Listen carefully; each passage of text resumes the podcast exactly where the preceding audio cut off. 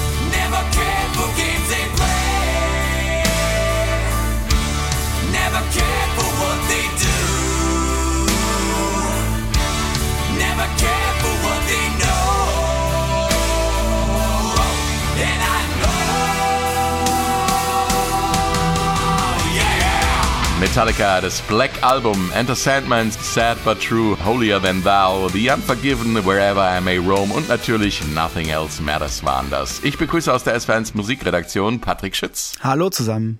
Und passend zum Thema ist Metal Kompetenz aus Berlin dazugeschaltet. Metal Hammer, Herausgeber und Chefredakteur Thorsten Zahn. Hallo Thorsten, schön, dass du da bist. Hallo, vielen Dank für die Einladung. Bleiben wir gleich mal bei dir, Thorsten. Warum ist Metallica für dich ganz persönlich ein Meilenstein? Das äh, Black Album oder das schwarze oder auch äh, das selbstbetitelte Album, wie ja viele Metaller sagen, da draußen ist natürlich für viele Metaller ein Meilenstein. Für mich ganz persönlich, ähm, weil es mich an meine Abiturzeit zurückerinnert und ich mich noch ganz genau daran erinnern kann, äh, als ich es gekauft habe. Ich habe es gekauft, die CD, habe sie aufgemacht, habe sie im Auto gehört und ich hatte vorher noch nie so etwas gehört. So einen bombastischen Sound, ähm, solche bombastischen Songs mhm. und das war man von der Band ja auch gar nicht gewohnt, äh, durch Videos bei MTV angetriggert und naja, also das war schon ein Meilenstein, ein Schritt für die Band ganz weit nach vorne den kompletten Kosmos des Albums hat man auf der Stelle gar nicht richtig erkennen können. Und man jetzt nach 30 Jahren selber weiß man noch nicht ganz genau, was alles in diesem Album steckt. Patrick, ich hatte es ja eben schon erwähnt, 1991 war ein besonderes Musikjahr. Was war noch so los 1991? Naja, nach dem Ende des Kalten Krieges 89, da ist die Sowjetunion jetzt quasi endgültig zerfallen. In den USA steckte George Bush Senior mitten in seiner ersten und einzigen Amtszeit und musste sich vor allem mit dem Zweiten Golfkrieg beschäftigen. Am bekanntesten ist da wahrscheinlich die Offensive gegen den Irak, auch Desert Storm genannt. In Deutschland war Helmut Kohl Bundeskanzler und hatte gerade etwas mehr als die Hälfte seiner Amtszeit hinter sich, wie wir jetzt wissen. Musikalisch fühlte sich nach ganz viel Aufbruchstimmung an. Du hast es schon gesagt, der Grunge kam gerade mit dem Album Nevermind von Nirvana im doch so verhassten Mainstream irgendwie an. Guns N' Roses brachten Use Your Illusion 1 raus und Brian Adams sang für den Kinokassenschlager Robin Hood mit Kevin Costner und Arnold Schwarzenegger, der hatte sein Versprechen I'll be back gehalten und war mit Terminator 2 zurück ins Kino gekommen. Thorsten, bevor wir jetzt zum Opener Enter Sandman kommen, erzähl uns noch mal was zur Vorgeschichte von Metallicas Black Album. Ähm, ja, die Vorgeschichte ist äh, ein bisschen länger, aber kurz erzählt. Und im Prinzip ist es so, dass ohne den Tod von Cliff Burton, der 1986, also der Bassist Metallicas, der 1986 auf Tour in Schweden verstorben ist aufgrund eines tragischen mhm. Autounfalls, hätte es dieses Album in der Form später nicht gegeben, weil sie haben 88 Injustice for All rausgebracht und sie wären, ähm, sie wären mit Cliff Burton einfach, glaube ich, bei dieser Trash-Geschichte geblieben, mit ein bisschen mehr Hippie-Tum. Ähm, dann haben sie Justice for All rausgebracht und waren total unzufrieden. Die Songs waren lang, die Songs waren verschachtelt. Also allein der Titelsong hat 9 Minuten 45. Der Sound, der Drum-Sound, die waren sehr unzufrieden. Also die Ideen waren ausgereizt. Sie waren gelangweilt von sich selbst. Sie brauchten Input von außen und ähm, hatten sich dann überlegt, naja, wir müssen mal was ganz Neues schaffen und sind dann über Umwege, über andere Alben und Bands, die sie gut fanden, auf den Produzenten Bob Rock gekommen. Und so fing das dann an. Und dann begannen sie 1990 mit den Arbeiten an einem Album. Mhm. Ähm, das Cover ist ja ganz schlicht, ganz einfach schwarz und in der Vorbereitung habe ich gedacht, ich komme vielleicht ohne eine Beatles-Analogie aus dem Podcast. Klappt aber nicht. Äh, das schlichte weiße Album der Beatles als Kontrapunkt zum opulenten Sgt. Pepper Album hatte ja damals diese gleiche Botschaft. Also alles ein bisschen griffiger machen und etwas schlichter, nicht so opulent, ne?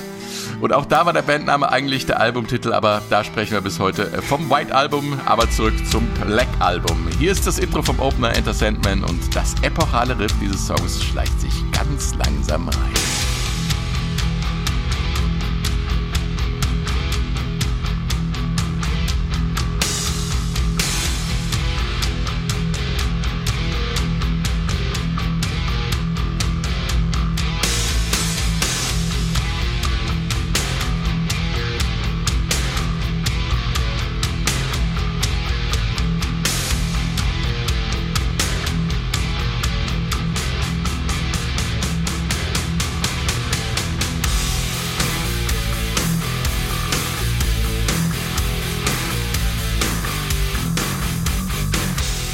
Intros von Etta Sandman mündet in einem Riff, das Rockgeschichte geschrieben hat. Aber auch hier äh, war eine kleine Korrektur nötig, um aus einem guten ein grandioses Gitarrenriff zu machen, Patrick. Ja, mitten in der Nacht legte Kirk Hammett das Album von Soundgarden Louder Than Love auf und wollte dazu jammen, weil er dachte, er wollte irgendwas, was so grooved und so hart ist wie eben äh, dieses Album. Sein Gedanke war, naja, es, es muss hart und es muss irgendwie auch einfach sein. Das war nachts zwei oder drei Uhr, hat dazu gejammt und dann irgendwann hatte er den ersten Entwurf von Enter Sandman fertig. Der klang aber gar nicht so, wie wir es jetzt gerade gehört haben, sondern es mhm. war im Grunde der erste Teil davon, ist da, da, da, da, da, und dann kam direkt dieser Endpart, dieses da, da, da, da, da, da, da. und das wiederholte mhm. sich immer. Und äh, Lars Ulrich, der generell sehr, sehr viel mit Arrangements bei Metallica zu tun hat, viel rumschiebt da, meinte, pass auf, wir machen folgendes. Du spielst den ersten Teil nicht einmal, sondern du spielst ihn dreimal und erst dann das Ende. Und so wurde aus dem eigentlichen Enter Sandman Riff erst das, was wir jetzt kennen und was wir seit 30 Jahren okay. abfeiern. Das heißt im Grunde, den Clou an diesem Riff, den hat eigentlich der Schlagzeuger gemacht. Ja, es ist aber äh, ja oft so, dass so ein, so ein kleiner Kick noch rein muss, dass du was machst und denkst, wow, geil. Und dann sagt jemand, äh, probier's doch mal andersrum. Da musst du halt auch offen sein, dass dann, dass dann was, was Neues bei rauskommt. Probier's doch einfach anders, ich habe eine Idee. Und dann kommt sowas Geniales raus. Grandios. Genau. Wir und jetzt gleich nochmal über das Git an jetzt an dieser Stelle ja. der Reminder für dich, Frank, das, das nochmal so zu lupen, wie es ursprünglich gewesen wäre.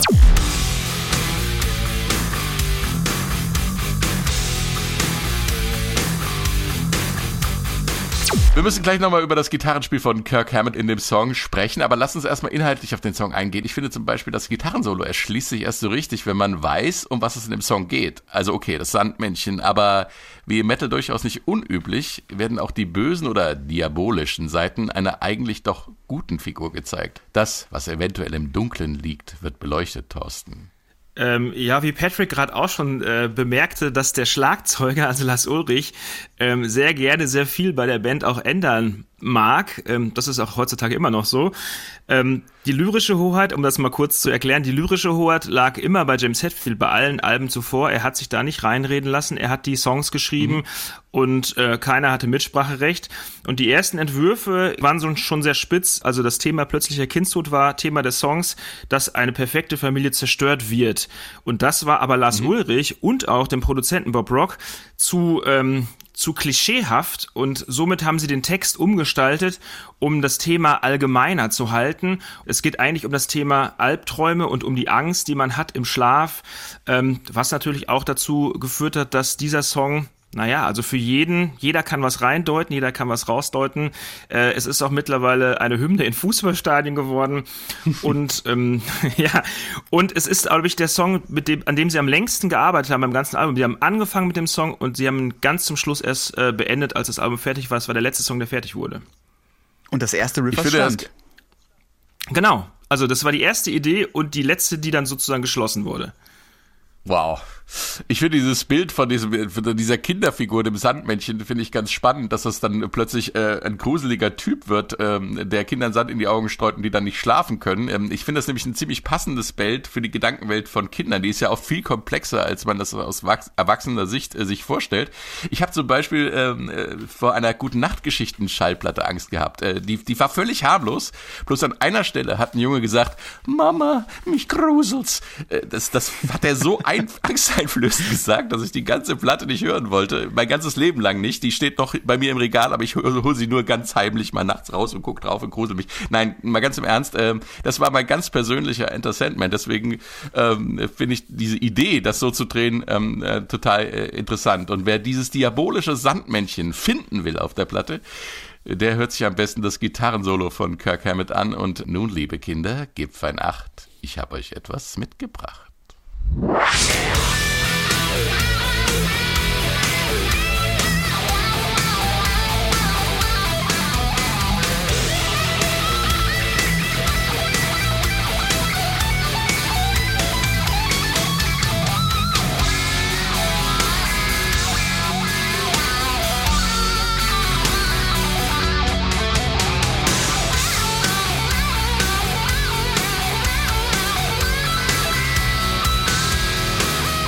Genial, wie bildhaft dieses fiese Sandmännchen hier vor allem steht.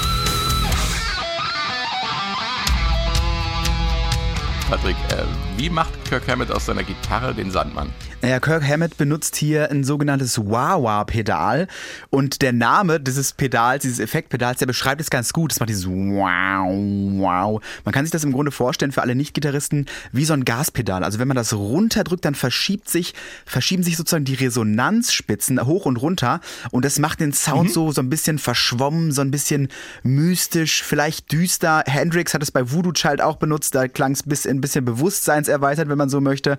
Ähm, und das macht halt so aus einem reinen Gitarrenspiel, finde ich, irgendwie immer so was, was Fühlbares, weil es oft auch einfach ja. klingt, als wären es irgendwie menschliche Geräusche, in diesem Fall vielleicht ein Kinderschreien, wenn man so möchte. Ähm, und das passt halt auch einfach unfassbar gut zu dem Einmarsch dieses gruseligen Sandmännchens. Natürlich mega.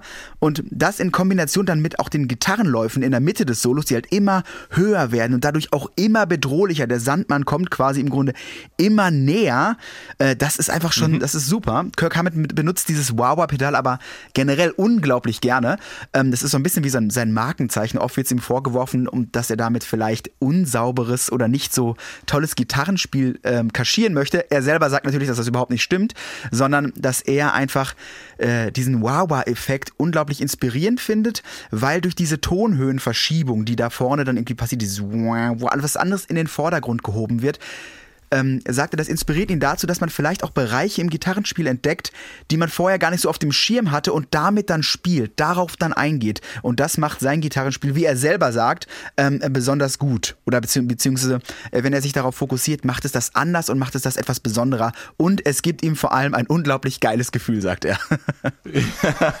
ich finde auch, das Gitarrensolo an sich ist, ist ja unglaublich konkret. Also es geht, es geht nicht ins Ungefähre, es wird nicht gehudelt oder wie sagt Kollege Pfarrer immer gekniet angekniedelt, sondern es ist, es ist ganz auf den Punkt gespielt. Das, das gefällt mir auch. Da haben sie auch lang dran rumgezeigt. Ja, ja. Es war sehr, es war sehr, sehr, sehr quasi auskomponiert. Also er wusste genau bei jedem Ton, der muss genau dahin.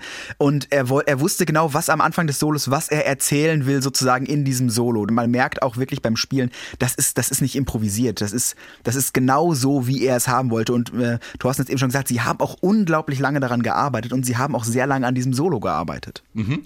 Und dann nach dem Solo spricht der Sandmann ein Gebet mit dem Jungen und spätestens da geht einem der Song durch Mark und Bein.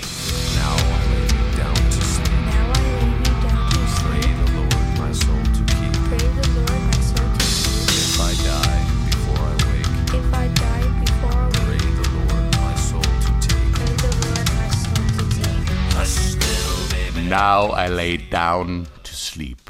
I pray the Lord my soul to keep. If I die before I wake, I pray the Lord my soul to take. Oh, hier kommt das ursprüngliche Motiv des Songs, der plötzliche Kindstod wieder zum Vorschein. Und es wird auch klar, dass es Kindergebete gibt, die wohl besser eine FSK-Freigabe 18 plus haben sollten, finde Yes. ich. Genau, bei diesem Gebet ist es ja auch so, das wird ja auch einfach tierisch oft benutzt. Letztens habe ich es noch gehört und ich habe es auch dann erst erkannt, ähm, dass es bei dem Song von Halsey, Nightmare, natürlich auch genau passend Okay. genau dieses Gebet mit drin ist und es hat einfach so eine, oh, so eine gruselige, düstere Stimmung. Es passt einfach genau zu sowas perfekt rein. Ja, da erscheinen etliche amerikanische oder englisch sprechende Kinder mit äh, traumatisiert zu worden zu sein mit dieser Art von Todesgebet. Ähm, haben die nicht so verstanden, wie es wahrscheinlich ursprünglich gemeint war. Enter Sandman ist nicht nur der erfolgreichste Metallica-Song im Radio, er hat auch viele Musikerinnen und Musiker inspiriert, eigene Versionen aufzunehmen, unter anderem auf dem jetzt zum 30-jährigen Jubiläum des Black Albums veröffentlichten Werk The Metallica Blacklist mit großartigen Interpretationen der Songs. Natürlich auch von Enter Sandman. Ähm, das wäre jetzt wirklich einen eigenen Podcast wert, so viel ist da drauf. Eine Coverversion, die nicht auf dieser Blacklist ist, äh, finde ich besonders schön. Äh, Da wirst aus dem Sandman ein locker swingendes Sandmännchen. Hier ist Pat Boone mit seiner Version. I tuck you in, warm within, keep you free from sin, till the Sandman he comes. Will man gleich mitschnipsen. Ja. Sleep with one eye open, grip in your pillow tight, exit light, ist gar nicht mehr so gruselig.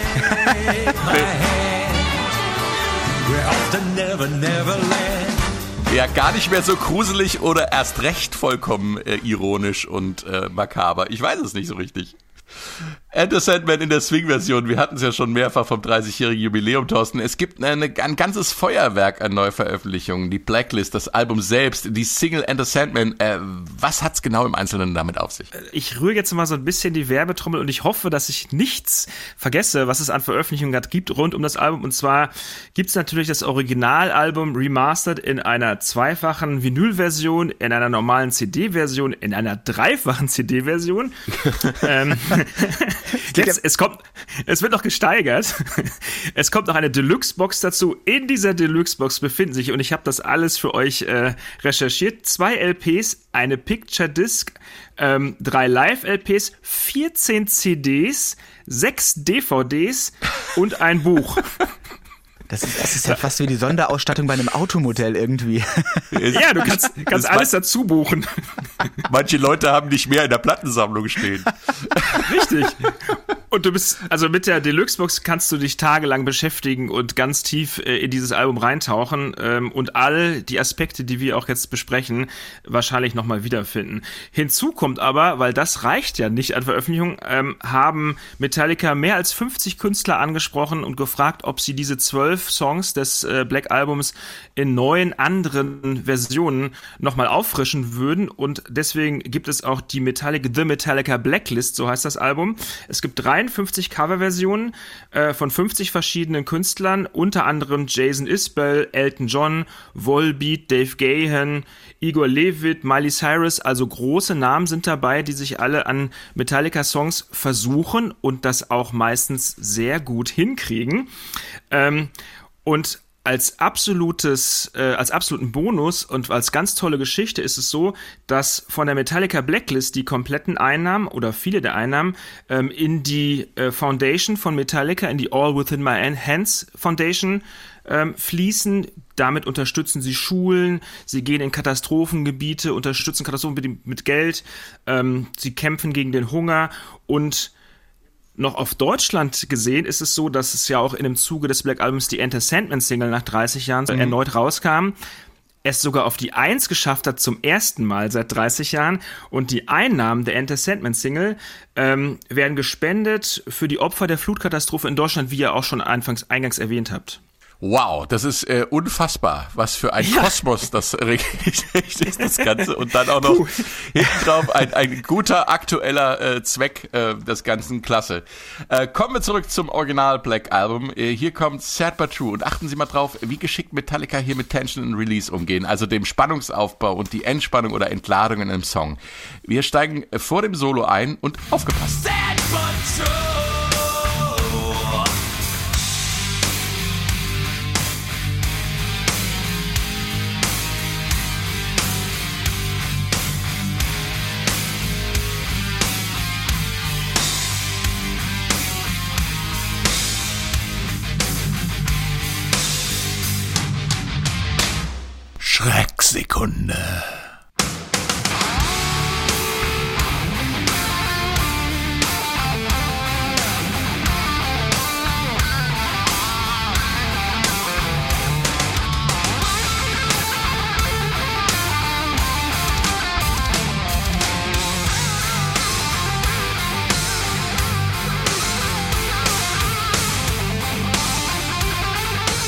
But True mit Schrecksekunde für jeden Radiomoderator, aber genial, was die Spannung des Songs angeht. Patrick, äh, die Genese von but True zu solch einem spannungsgeladenen Stück ist ja erstaunlich.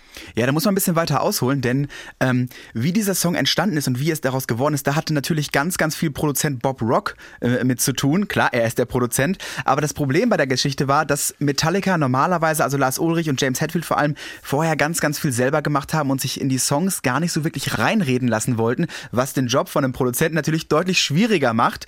Ähm, ich meine, es gab im Studio, hing sogar so ein Zettel, Bobs Mistake Count. Also die haben ihn schon ziemlich getriezt und ihm schon ein bisschen gezeigt, dass er so ein bisschen so ein Fremdkörper ist. Also er musste sich seine Sporen, wie man so sagt, erst schön verdienen. Ähm, aber das Gute war, ähm, er konnte so ein bisschen mit Tempo und Dynamik spielen. Das war so sein Bereich, in dem er als Produzent sich austoben konnte. Und das Schöne war, dass die Band natürlich von vornherein gesagt hatte, wir wollen ein Album, es soll alles so groß und so schwer wie möglich klingen.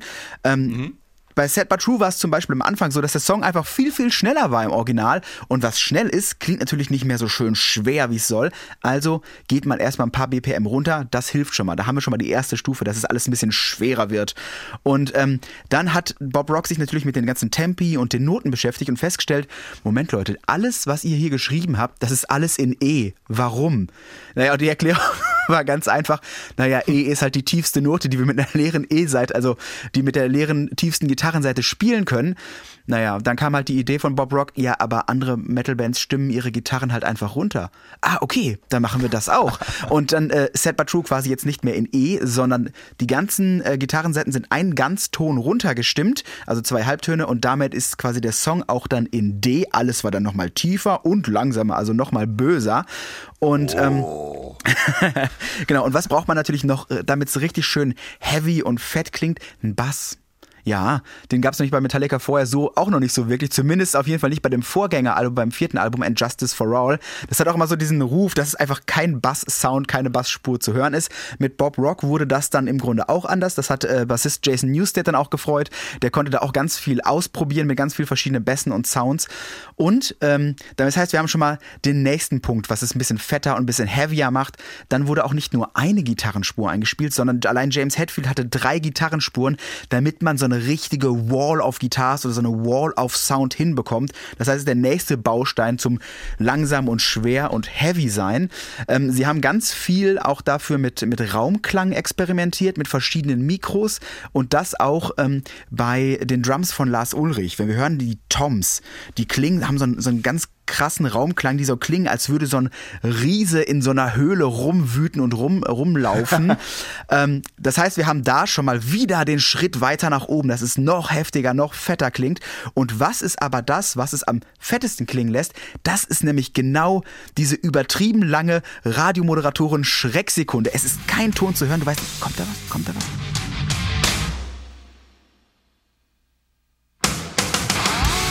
Und dann kommt dieser, dieser Einmarsch von diesem, auf diesem Slam, dieses Dag, Dagger, Dagger. Und dann rollt dieses Monstrum von Song einfach weiter.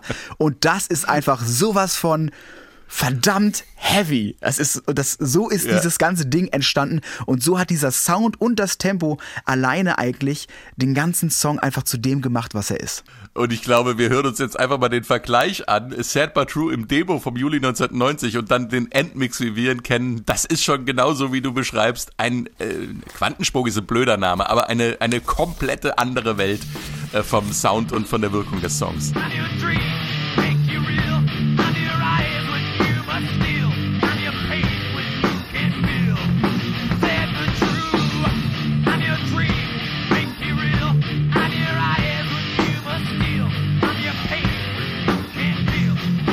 ist einfach ein anderes Lied. Ja.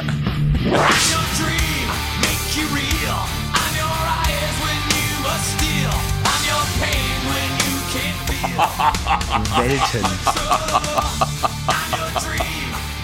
Wie fett ist das denn? Das, das eine ist Thomas, die kleine Lokomotive, und das andere ist ein fetter, fetter Frachttransporter. Ja.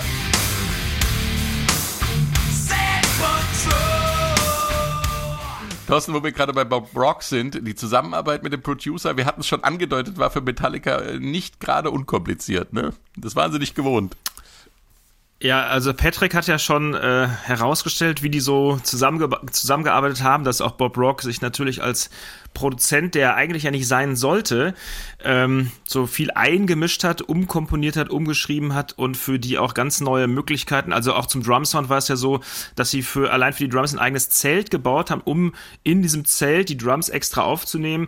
Aber ähm, zur kleinen Vorgeschichte war es ja so, dass sie halt, äh, also Hetfield war von der The Cult-Platte Sonic Temple so begeistert, die hat Bob Rock produziert. Ähm, Lars Ulrich war von der Dr. Feelgood-Platte von Crüe so begeistert, die hat auch Dr. Äh, die hat auch Bob Dr. Rock. Bob Dr. Rock kann man auch sagen, produziert. glaube ich. Ja, Doktor, ja, im Prinzip ist er ja der Dr. Rock. Genau. Und sie, und dann haben sie ihn angefragt, ob er, ähm, ob er das aufnehmen würde als Engineer. Also der Legende nach war es wohl so, dass er im Urlaub war, ähm, den einen oder anderen im Urlaub mit einem Metallica-Shirt gesehen hat und dann hat er beim Management wieder angerufen und hat gesagt, ich will die Band produzieren, nicht nur aufnehmen, produzieren. Und das gefiel natürlich Lars und James Hetfield erstmal gar nicht, weil sie nicht wollten, dass jemand an den Songs rummacht, die sie ja selbst geschrieben haben. Aber dann haben sie sich doch natürlich nach einiger Zeit drauf eingelassen und ähm, waren dann so auf der Suche nach dem bestmöglichen Sound, nach dem bestmöglichen Songs und Bob Rock hat ihnen dabei geholfen. Und Bob Rock selbst hat ja auch mal gesagt, dass er die elendigen langen Diskussionen zwischen Hetfield und Ulrich einfach ganz entspannt mit Kaugummi kauen und Kaffee trinken ertragen hat.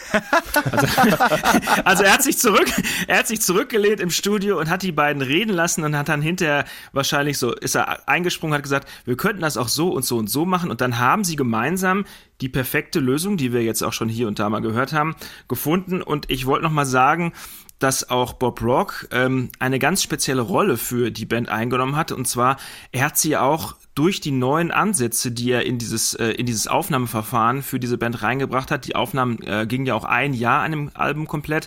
Ähm, er hat sie ermutigt, was Neues zu machen. Er hat, äh, er hat ihr Risiko, ihre Risikobereitschaft herausgefordert und er hat sie angetrieben, sich neu zu erfinden. Und ich glaube, dass äh, ohne Bob Rock, wie wir ja alle drei wissen, dieses Album nicht so geworden wäre, wie es geworden ist.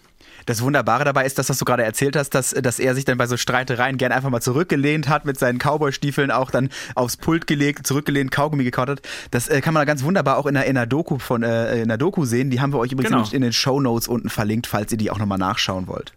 Ja, das, das brauchen die aber auch, weil ähm, noch, ich sag mal, noch jemand, der mitdiskutieren will und noch Hekt Hektik mit reinbringt, das, glaube ich, hätte dem Album und auch der Band nicht gut getan. Also die brauchten genauso einen, naja, väterlichen, partnerschaftlichen Lehrer wie Bob Rock. Also auch so ein, so ein kleiner Ruhepol war er, oder? Man sieht ihn auch nie irgendwie groß aufgeregt rumschreien. Der ist immer die Ruhe in sich selbst und lässt die anderen brüllen und weiß ich nicht. Ich glaube, das hat denen auch echt gut getan. Ja, ich, äh, also ich habe Bob Rock ja schon äh, persönlich getroffen und auch interviewt und er ist, wie du schon sagst, er ist ein Ruhepol, er ist super entspannt, er ist immer freundlich, also es ist nie schnell, es ist nie hektisch, es ist nie unangenehm, er ist einfach so ein richtig toller Mensch.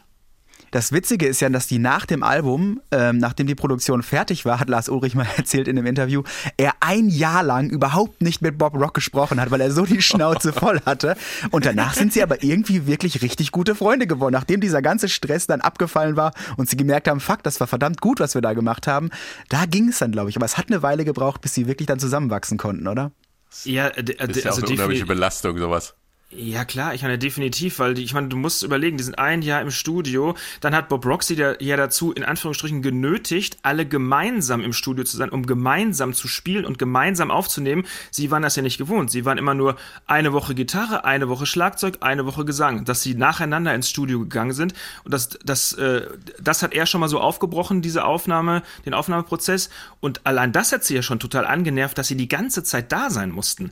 Ja, und ähm, dann wurde viel diskutiert und gemacht und getan und na klar, dass die irgendwann nach, nach einem Jahr die Schnauze voll hatten. Ja, ich glaube, das war aber auch nötig für Bob Rock, weil normalerweise war es ja so, dass Lars Ulrich gerne mitten in der Nacht irgendwas eingespielt und aufgenommen hat Genau. und James Hetfield gerne einfach nur am Tag. Das heißt, Bob Rock hatte einfach 24 Stunden Dienst und irgendwann gehst du da auch am Stock, glaube ich.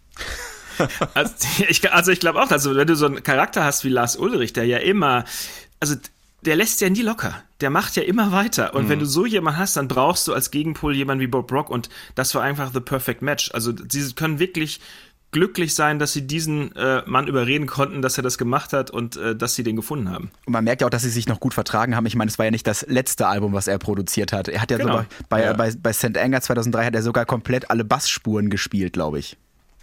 Erst, erstens das und äh, wie wir ja auch alle wissen, St. Enger hat ja einen komplett anderen Sound, dass er aber auch da äh, mit der Band so offen war, einfach was komplett Neues wieder auszuprobieren. Auch wenn das dann vielleicht Deswegen- an manchen Stellen ein bisschen in die Hose gegangen ist.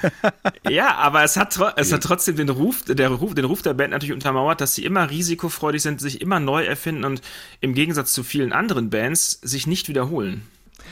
Alles klar, zurück zum Song Sad But True. Traurig, aber wahr. Um was geht's eigentlich in dem Song, Thorsten? Also man kann immer rein interpret- interpretieren in einen Song natürlich, äh, wie man ihn gerne sehen möchte. Es gibt verschiedene Ansätze bei dem Song. Einer der Ansätze ist, dass es sich äh, um innere Konflikte handelt. Ähm, wie das Leben die Menschen kontrolliert, ist das eine. Dann geht es darum, dass eventuell ein Bezug zur Religion da ist, nämlich das große Vertrauen in Gott, die Kontrolle der Religion äh, über die Menschen. Und ein, weiteren, ein weiterer Ansatz ist auch, dass die Persönlichkeit in der Psyche eines Menschen den Betroffenen an sich verschiedene Dinge tun lässt, also dass es so psychisch vertieft ist alles. Es gibt verschiedene Ansätze, aber auf jeden Fall hat es mit etwas zu tun, was in deinem Kopf, in deinem Gehirn stattfindet. Weiter geht's hier bei uns mit The Unforgiven. Der Anfang hier.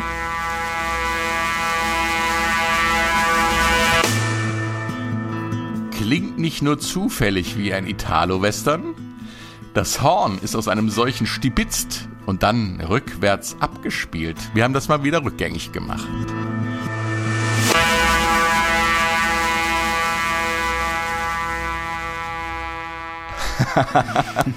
Offiziell hat das nie jemand verraten, welche Musik das war, aber gemutmaßt wird, dass es äh, aus For a Few Dollars More für ein paar Dollar mehr stammt.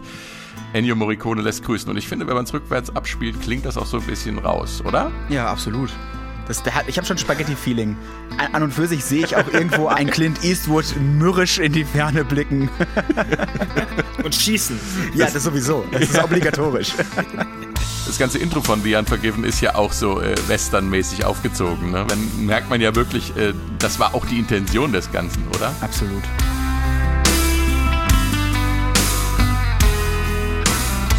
Es geht auch so ein bisschen um diesen, um diesen Einzel Einzelkämpfer irgendwie. Dieser Einzelkämpfer, um diesen alleingelassenen Lone Star-Typen. Ich weiß nicht, das, also dieses Gefühl kommt super rüber. Sieht man ja auch im Video, wenn äh, James Hetfield da sehr alleine steht.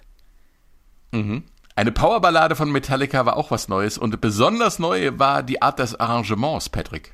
Ja, hier hat auch äh, Lars Ulrich natürlich wieder seine Finger im Spiel gehabt, wie, wie immer eigentlich.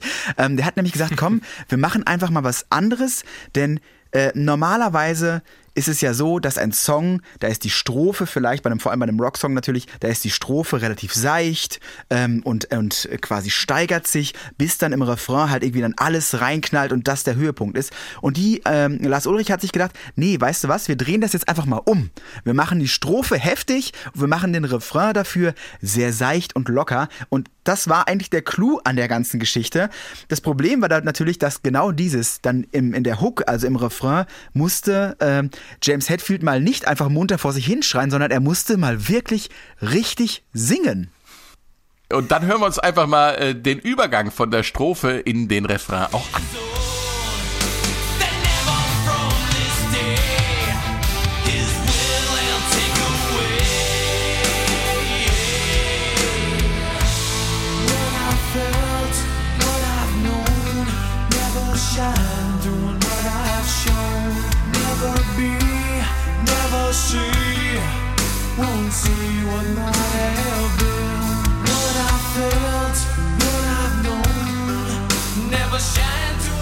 Zu dieser gesanglichen Leistung musste James Hetfield aber äh, von Bob Rock richtig äh, getriezt werden, gell? Ja, ja. Normalerweise hat er irgendwie immer alles mit, mit Kopfhörern eingesungen und hat sich nie dann dadurch wirklich so mal anders singen gehört. Und da hat Bob Rock dann auch wieder bei der Aufnahme wieder so ein bisschen rumgespielt und gesagt so, nee, pass auf, du hörst dich jetzt einfach mal über Lautsprecher. Und das war der Clou. Das hat ihn so weit gebracht, dass er dann da das erste Mal, wie er im Interview gesagt hat, selber angefangen hat, Harmonien auch zu singen. my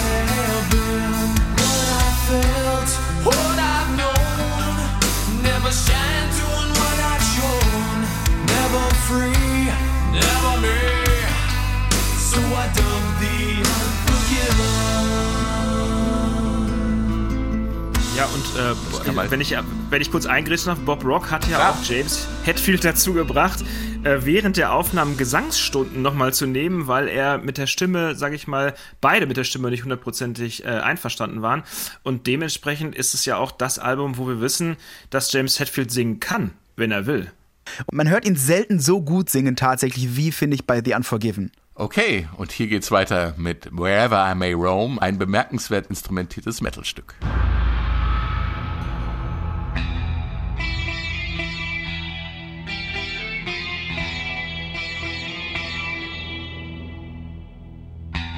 Thorsten, ich hatte von der eher ungewöhnlichen Instrumentierung für einen Metal-Song gesprochen. Was hören wir da alles? Wir hören, dass äh, Kirk Hammett eine elektrische Sitar spielt, die er vorher in seinem Leben noch nie gespielt hat und mit der er auch wirklich lange üben musste, dass er sie, dass er sie richtig Da bedienen ist, er kann. ja nicht, da ist er ja nicht der Erste in der Rock- und Pop-Musikgeschichte, der lange mit der Sitar. Willst du wieder die Beatles Brian Jones und, und George Harrison lassen grüßen. Aber er hat es dann im Endeffekt dann doch hingekriegt nach äh, vielen Versuchen. Also er hat wirklich, er hat mal im Interview gesagt, dass er äh, lange üben musste, um das gut spielen zu können. Und natürlich auch äh, Bob Rock ihn lang hat spielen lassen.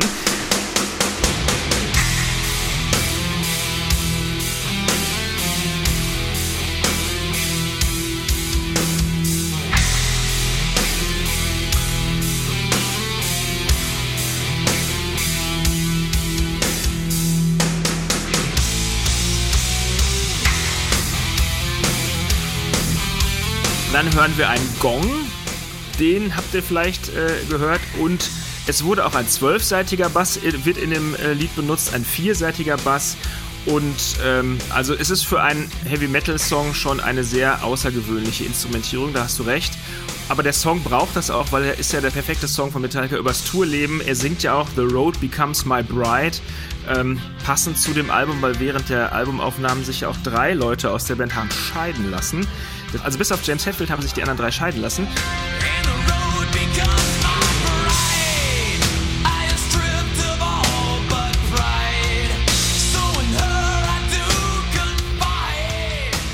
Jahrelang waren, sind sie ja immer noch auf Tour.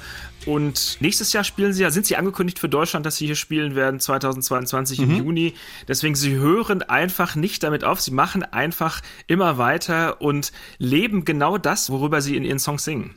Ja, das war ja auch quasi die, die Tour nach dem Black Album, hieß ja auch dann Wherever We May Roam und sie ging ja Genau. auch nur schlappe 224 Konzerte und also eineinhalb Jahre lang. Ja, ganz entspannt, oder? Ja, total easy. Und wir hören auf mit dem zweiten Superhit, der vielen Menschen erst den Weg zu Metallica gewiesen hat, die vielleicht mit Metal vorher gar nicht so viel anfangen konnten. Andersrum haben sich vielleicht auch die Metalheads gefragt, äh, was ist das denn jetzt? Äh, klar, es geht um Nothing Else Matters, die Überballade von Metallica, sozusagen äh, traditionell in den Top 10 der SW1 Hitparade, unseren Hörercharts der Top 1000 vertreten. Und hier kommt Nothing Else Matters. So close, no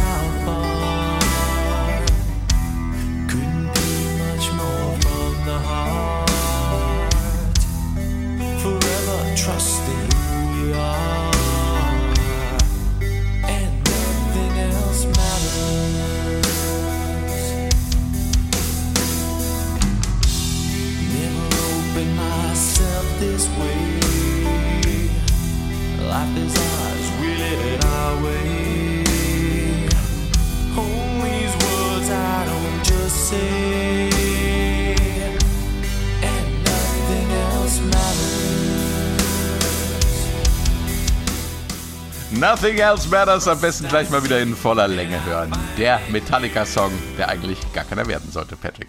Naja, tatsächlich haben wir diesen Song eigentlich einer klassischen Gitarristenkrankheit zu verdanken. Und damit meine ich kein körperliches Gebrechen, sondern einfach die Eigenart von Gitarristen, die ich auch kenne, die und James Hetfield offenbar auch hat, ähm, ist, dass wenn man eine Gitarre in der Hand hat, man verdammt nochmal immer darauf spielen muss. Das nervt bei Proben auch gerne, gerne mal Bandkollegen. Naja, Oh auf jeden ja. Fall. naja, auf jeden Fall scheint äh, James Hetfield diese Krankheit sozusagen auch zu haben, denn er war irgendwie am Telefon. Ähm, er muss den Telefonhörer in seiner linken Hand gehalten haben. Ich weiß das nicht, weil ich dabei war, sondern weil er eine klassische Standard, also Rechtshänder-Gitarre spielt. Das heißt, in der linken Hand hatte er den Hörer, hatte keine Chance, das Griffbrett sozusagen zu benutzen und klimperte so auf der Gitarre rum. Denn die ersten, diese klassische Melodie, dieses dim, dim, dim, dim, dim, dim, das ist nämlich, äh, sind einfach vier leer gespielte Gitarrenseiten. Die tiefe E-Seite, die G-Seite, die B-Seite und die E-Seite wieder. Und ähm, das rauf und runter und das hat er beim Telefonieren sozusagen gemacht und hat dann festgestellt, mit wem auch immer er gerade telefoniert hat, äh, Moment, ich bin da gerade was dran, ich muss auflegen und fühlt, äh, packt er dann noch ein paar Hammerings dazu und irgendwie ist dann so dieser Song entstanden und ähm, das Ding ist, dass der, dass James Hetfield gar nicht vorhatte, damit einen Metallica-Song zu schreiben, sondern es war ein sehr, sehr, sehr persönlicher Song, der geht ums Vermissen zu, zu dem damaligen Zeitpunkt an seine, an seine aktive Freundin vermutlich. Ähm, naja, jetzt ist es aber so, dass dieser Song ja, diese Aussage dieses Songs ja sehr, sehr allgemein gehalten ist. Man kann vieles damit vermissen. Inzwischen ist dieser Song auch zu einer Hymne für Metallica geworden, nach dem Motto, man kann auch die Musik vermissen, die nichts ist wichtiger als die Musik. Aber Ja. das nur quasi der kleine Ausflug dazu. Ähm, eigentlich war dieser Text und dieser Song war für James Hetfield viel zu persönlich, dass er es eigentlich, es war kein Metallica-Song. Er hat ihn dann irgendwie trotzdem Lars Ulrich vorgespielt, obwohl es ihm eigentlich total peinlich war. Lars Ulrich hat aber gesagt, ey, ähm, irgendwie holt mich dieser Song gerade total ab, vielleicht auch wegen Tourstress und, und Leben und Scheidungen und so weiter und so fort. Dass er gesagt, komm, wir machen einen Song draus. Und ähm, weil dieser Song gar nicht für Metallica gedacht war, gab es da auch die Freiheit, auch von Bob Rock. Wir können damit ganz, ganz viel anstellen, weil es nicht diese klassischen Vorstellungen der Band gibt, was Ja. mit diesem Song passieren muss. Und dann hat Bob Rock gesagt, mein Gott, das ist so gefühlvoll, das ist so schön, lass uns doch mal ein Orchester dazu packen. Und weil es eben kein klassischer Metallica-Song war, der irgendwie nur heavy sein musste, hat die Band gesagt, äh, ja, cool, machen wir. Und da kam dann Michael Kamen mit ins Spiel, der war Komponist und Dirigent und der hat quasi eine Partitur dafür geschrieben. Die Band fand's mega, aber das, der Clou ist, als Metallica den Song dann veröffentlicht haben und äh, Michael Kamen ihn gehört hat, hat er festgestellt, Moment, von diesem ganzen Orchester, was ich da komponiert und was eingespielt wurde, ist ja quasi fast gar nichts zu hören. Wie schade. Und dann gab's diese großartige Gelegenheit bei der Grammy-Verleihung. Metallica waren da und Michael Kamen war da und Michael Kamen ist nun mal nicht auf den Mund gefallen, ähm, sondern der kam einfach zur Band danach und hat gesagt so, ey Leute, voll cool, dass ihr auch hier seid. Sag mal, wir haben, ich habe übrigens Michael, ich habe diesen Song, diese, diesen Orchesterpart für euch gemacht. Aber wo ist denn der eigentlich auf dem Album? Der ist so leise. Ja, ey, hier, überhaupt kein Problem. Wir finden es total mega. Aber ähm, hier, pass auf, hör dir mal diese Version an. Dann gab es eine Version, ähm, James Hetfield Gesang, James Hetfield Gitarre und dahinter nur dieses Orchester und sonst nichts. Was sie total super fanden. Das Fiese an dieser Version ist aber, sie heißt The Elevator Mix, also Fahrstuhlmusik. Wie arrogant und herablassend kann man sein? Naja, egal. Schon ein bisschen Kulturimperialismus dabei, oder? Absolut. Aber, aber Michael Caine hat sich davon gar nicht unterkriegen lassen, sondern meinte, ey, Jungs, aber das klingt halt total geil. Also macht doch mal ein Konzert damit. Und Metallica als gestandene Heavy Metal Band so, ja, äh, pff, ja, keine Ahnung. Ja, wir denken mal drüber nach. Und irgendwann klingelte bei Michael Kamen dann das Telefon und, mit, und auf der anderen Seite war sein Manager und sagte, ja, ähm, Metallica machen dann jetzt dieses Konzert, von dem ihr vor kurzem gesprochen habt. Vor kurzem? Das war vor acht Jahren. naja, und auf jeden Fall ist dann einige Zeit ins Land gegangen. Metallica hat sich das wohl sehr genau überlegt. Und so ist dann auch Michael Kamen sozusagen als fünftes Bandmitglied dazugekommen. Und sie haben dann tatsächlich 1999 dieses S&M, also Symphony and Metallica Konzert aufgenommen, was ich äh, immer noch großartig finde. Und ich finde tatsächlich die Version davon ist auch die schönere Nothing als Matters Version, wenn das Orchester wirklich zur Geltung kommt. Wir hören jetzt mal die Elevator-Version.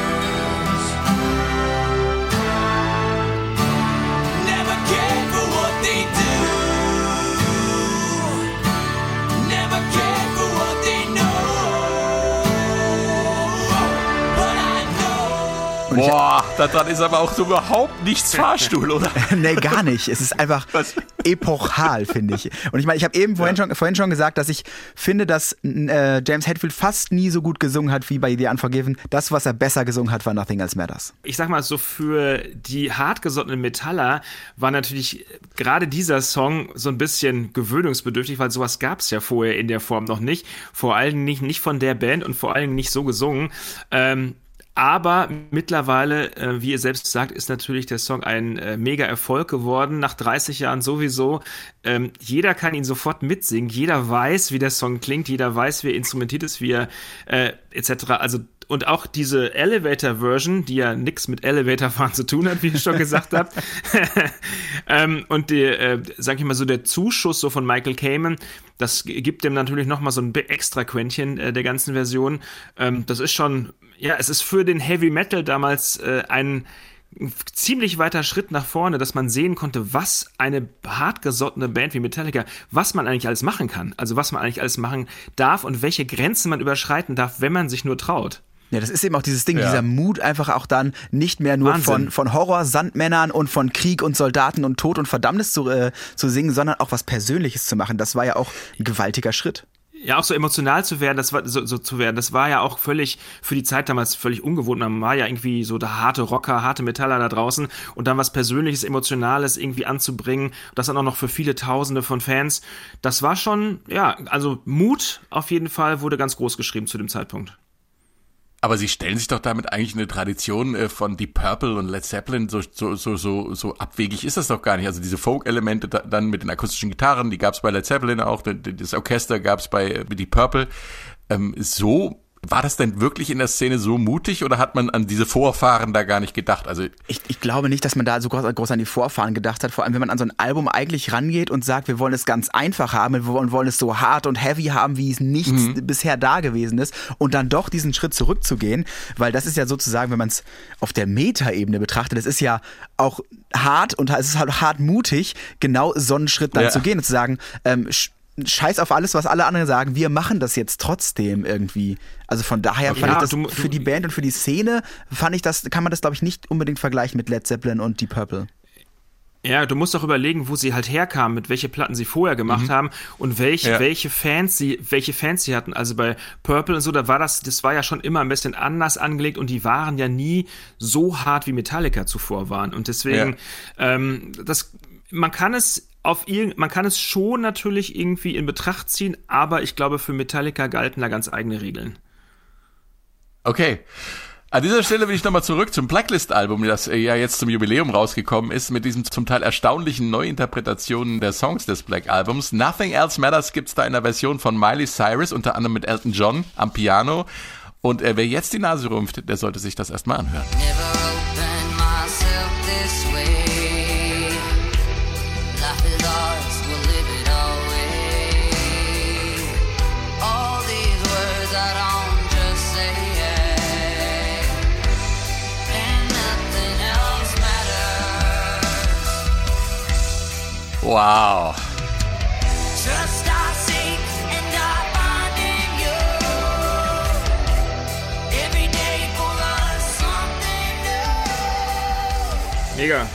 Ich finde, das gibt dem Song nochmal so eine ganz eigene Färbung, oder?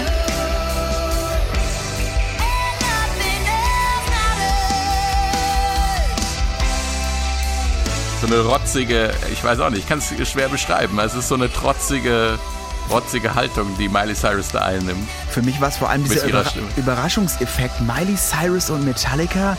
Okay, was erwartet mich da? Und dann mit ihrer tiefen, rauchigen Stimme und wenn sie dann auch richtig Power gibt und richtig auch dann selber die Stimme kratzt von ihr. Also ich war positiv überrascht, sagen wir es so. Ich fand's auch, ich fand's auch mega und ich muss ganz ehrlich sagen, als ich zum ersten Mal gehört habe, sie, ich musste mich wieder daran zurückerinnern, dass auch Metallica was mit Marianne Faithfull zusammen gemacht haben und sie klingt für mich wie eine junge Marianne Faithfull auf dem Song. Ja, aber voluminöser ein bisschen, ne? Also da ist ähm, Ja. der Dreck ist drin in der Stimme, ja, aber aber die, es ist mehr mehr Gehalt drin irgendwie in der Stimme. Ich finde schon, finde es echt erstaunlich. Also wir hatten es ja in dem äh, Nirvana Podcast äh, davon, dass die äh, Smells Like Teen Spirit Version von ihr zum schlechtesten Cover aller Zeiten gewählt wurde oder in den Top 10 war zumindest. Und hier muss ich sagen, ähm, äh, Hut ab, ist sehr schön. Äh, noch eine erstaunliche Version von Miley Cyrus äh, mit Metallica zusammen, kann man auf YouTube bestaunen. Die war nämlich zu Gast bei Howard Stern und äh, das Video haben wir in den Show Notes verlinkt. So, Thorsten, wir sind schon am Schluss vom SW1 Meilensteine Podcast, aber es gibt natürlich Nein. noch viel mehr zu erzählen, oder? Nein? Nein, lass uns weiterreden. Ja, Mensch, die Zeit vergeht schnell.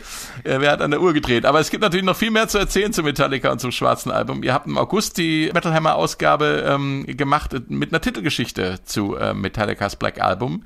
Da ist eine besondere Beilage dabei. Äh, was kann man sich da noch ergänzend reinziehen? Ja, also wir haben schon äh, vergriffen. Äh, nee, ist noch nicht vergriffen, kann man noch alles im äh, Direktkauf ordern. Äh, wir haben natürlich äh, die, die, die, Titelgeschichte dem, äh, der Entstehung und der kompletten Geschichte des Albums gewidmet. Äh, plus wir haben eine, eine CD als Beilage mit acht Coverversionen, unter anderem von The Who. Äh, Apokalyptiker oder den Krups Wow. und ja, ja, und ähm, also spannende andere Coverversionen auch nochmal und ähm, in dem Heft findet ihr auch nochmal das komplette, was Patrick auch schon anfänglich erwähnt hat, das komplette Jahr 1991 in der, äh, in der Rückschau sozusagen und wir haben fast 100 Platten neu bewertet aus dem Jahr 1991. Unter anderem Sachen wie Guns N' Roses, Motorhead, Ozzy Osbourne und Soundgarden etc. Und es gibt an dieser Stelle noch mehr quer zu verweisen. Ihr habt nämlich auch einen eigenen Metal Hammer Podcast. Ähm, aus den Mails, die uns erreichen, weiß ich, dass wir auch viele Fans äh, der härteren Töne haben. Was treibt ihr in eurem Podcast? Also unser Podcast, äh, der Metal Hammer Maximum Metal Podcast heißt er den spricht der Redaktionsleiter Sebastian Kessler und ich zusammen alle 14 Tage auf allen gängigen Plattformen, also mal hier ein bisschen Werbung zu machen. Ähm, was machen wir? Wir rezensieren jede, alle 14 Tage die Alben, die in den 14 Tagen rauskommen, ähm, meistens auch mit Alben der Woche. Dann News Gossip, ähm, wir wir powern unsere Playlist und oftmals, also fast regelmäßig, haben wir einen Talkcast. Wir haben zum Beispiel, wir hatten Doro zu Gast, wir hatten Blind Guardian zu Gast oder auch Powerwolf. Und ähm, da es natürlich alles deutschsprachig ist, haben wir uns meistens auf deutschsprachige Künstler beschränkt, hatten aber in der letzten Show auch Bruce Dickinson von Iron Maiden zu Gast. Wow.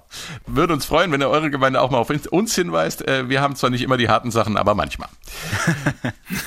Naja, schon, also ich merke schon, hier ist das, äh, also die harte, das harte Expertentum bei euch beiden ist auf jeden Fall vorhanden. Und manchmal widmen wir uns ja auch den härteren Dingen. Ich meine, es gibt ja die, die Sonderfolge zum, zum Weltfrauentag. Da ist auch die Jennifer, äh, Jennifer von Beyond the Black dabei. Ja, unter anderem, genau. Vielen Dank, Thorsten Zahn, Chefredakteur und Herausgeber vom Metal Hammer. Vielen Dank, dass ich dabei sein durfte. Vielen Dank auch an Patrick Schütz aus der S1 Musikredaktion. Immer wieder gerne. Ich bedanke mich fürs Zuhören. Legen Sie äh, das Black Album Metallica doch einfach mal wieder auf. Äh, vielleicht hören Sie es ja jetzt mit neuen Ohren und äh, wenn das so ist oder wenn Sie weitere Vorschläge für Meilensteine haben, schreiben Sie uns meilensteine.swr.de. Ich bin Frank König und tschüss. Eine